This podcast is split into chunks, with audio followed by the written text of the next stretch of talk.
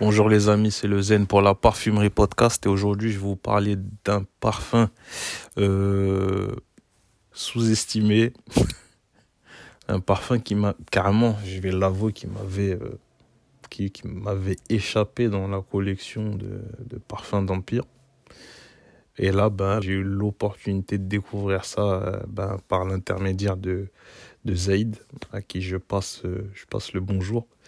Et Donc je vais parler de, ce, cette belle découverte. Donc, euh, bah, comme, euh, bah, comme, comme j'ai fait référence, j'avais rendez-vous avec Zaïd et il me passe euh, le fameux, le fameux colis de plusieurs kilos avec des échantillons divers et variés. Et notamment, notamment un que, bon, je pense, je, je crois que je vais l'égarer celui-là. c'est entre nous ici de quoi je parle. Bon, bref, je vais rester concentré. Je vais parler du parfum Kistrius. Et donc, euh, bah, parmi les nombreux échantillons qu'il y avait, euh, donc, euh, je me permets, je fouine, je teste, voilà. Et je tombe sur un parfum d'Empire et, et, je me dis, mais c'est nouveau, il me dit rien ce parfum. Il me dit rien ce parfum. Et c'est un parfum qui était là dans la collection. Voilà quoi. Il était là, discret, fait pas de bruit, bon élève, l'arrêt sur le côté. Et donc, ben, je, je teste. D'abord, euh, je teste sur, euh, sur mouillette. Waouh! Je sens cette. Euh,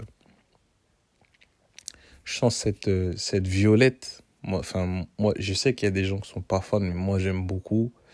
Je sens cette violette, ce daim, euh, le petit côté chocolaté, tout vient, tout se met en place tranquillement. Et aussi cette, euh, cette, cette iris qui me donne, euh, enfin après, les parfums n'ont rien à voir, mais il y a cette iris qui me donne, qui me, qui me donne des sensations comme quand j'avais senti Iris Silver Mist à l'époque. Et euh, vraiment, enfin, bon, tout de suite, enfin, je sens, j'accroche, ça se développe. Je sens aussi du, je sens aussi du dur homme, euh, dur homme original. Mais euh, bon, bah, étant donné que c'est des parfums qui ont des, des, des notes en commun, c'est normal que par moment ça rappelle, mais au final, c'est pas du tout euh, ni l'un ni l'autre. dur homme ou Iris Silver Mist. Et donc, je teste sur peau. Et sur peau, ce qui va plus ressortir chez moi, bah, c'est la violette. Donc je suis assez content. Euh, violette, euh, le côté chocolaté aussi. Euh, ensuite, c'est là que j'ai été regarder, bah, c'était, j'ai été regarder bah, l'histoire de ce parfum. Parce que d'un côté, je le trouvais... bon, c'est parfum d'empire, hein. c'est jamais, on tombe jamais dans le mainstream, mais euh, c'est toujours du parfum de caractère.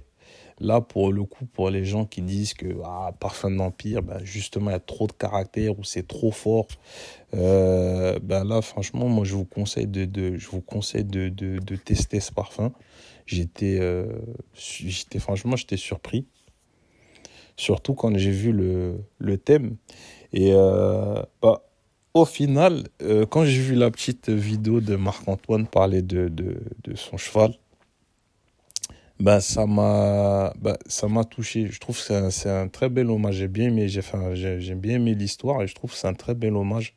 Effectivement, comme il le dit, ça c'est pas c'est loin de ce qu'on pourrait s'attendre euh, par rapport au storytelling, mais euh, enfin l'univers de du, du cheval euh, bah, je trouve que enfin ça y a toute cette euh, ce côté distingué ce côté classe qui ressort et je trouve ça très bien fait j'ai beaucoup aimé ça va pas être une revue qui va être très longue je voulais juste parler de ce parfum, enfin, pour, pour moi, qui est, qui est un parfum sous-côté de la, de la collection. Et euh, vraiment, je vous invite à aller le sentir. Je pense qu'il y en a beaucoup qui seront agréablement surpris. Et euh, bah, notamment ceux qui pourraient avoir euh, du mal avec certains parfums de la collection de, de parfums d'Empire. Franchement, je vous invite vraiment à sentir celui-là. Bah déjà, comme, comme les autres, ça vaut le détour. Et vraiment, je pense que là, là, non, pour le coup, je pense qu'il y a pas mal de gens qui seront séduits. Je pense. En plus, là, vraiment, pour la période qui vient, là, ça, je pense que c'est, on rentre dans le thème. on est dans les clous, là. Voilà. Sinon, c'est un parfum qu'on peut trouver au prix de 125 euros. C'est 50 ml en eau de parfum. Moi, c'est ce qui je trouve bien avec Parfum d'Empire, c'est que euh, la qualité qu'on a par rapport au prix euh, qu'on met dans le parfum, franchement, il n'y a rien à dire, c'est impeccable. On le sent enfin, quand on teste, on le sent le, quand on le porte. Après, attention, c'est pas un parfum qui a une projection énorme. Voilà, c'est un parfum qui va avoir un sillage modéré. Ça, c'est pour prévenir les gens qui ont un attachement particulier à ça. Euh, bon, il n'y a pas de souci, je, je comprends, c'est normal. Je préfère prévenir.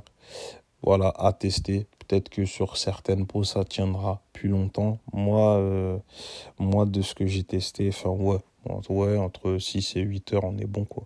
Voilà. Voilà, c'était une petite revue euh, en rapide voilà, en fouinant dans le sac qui était destiné à l'ancien.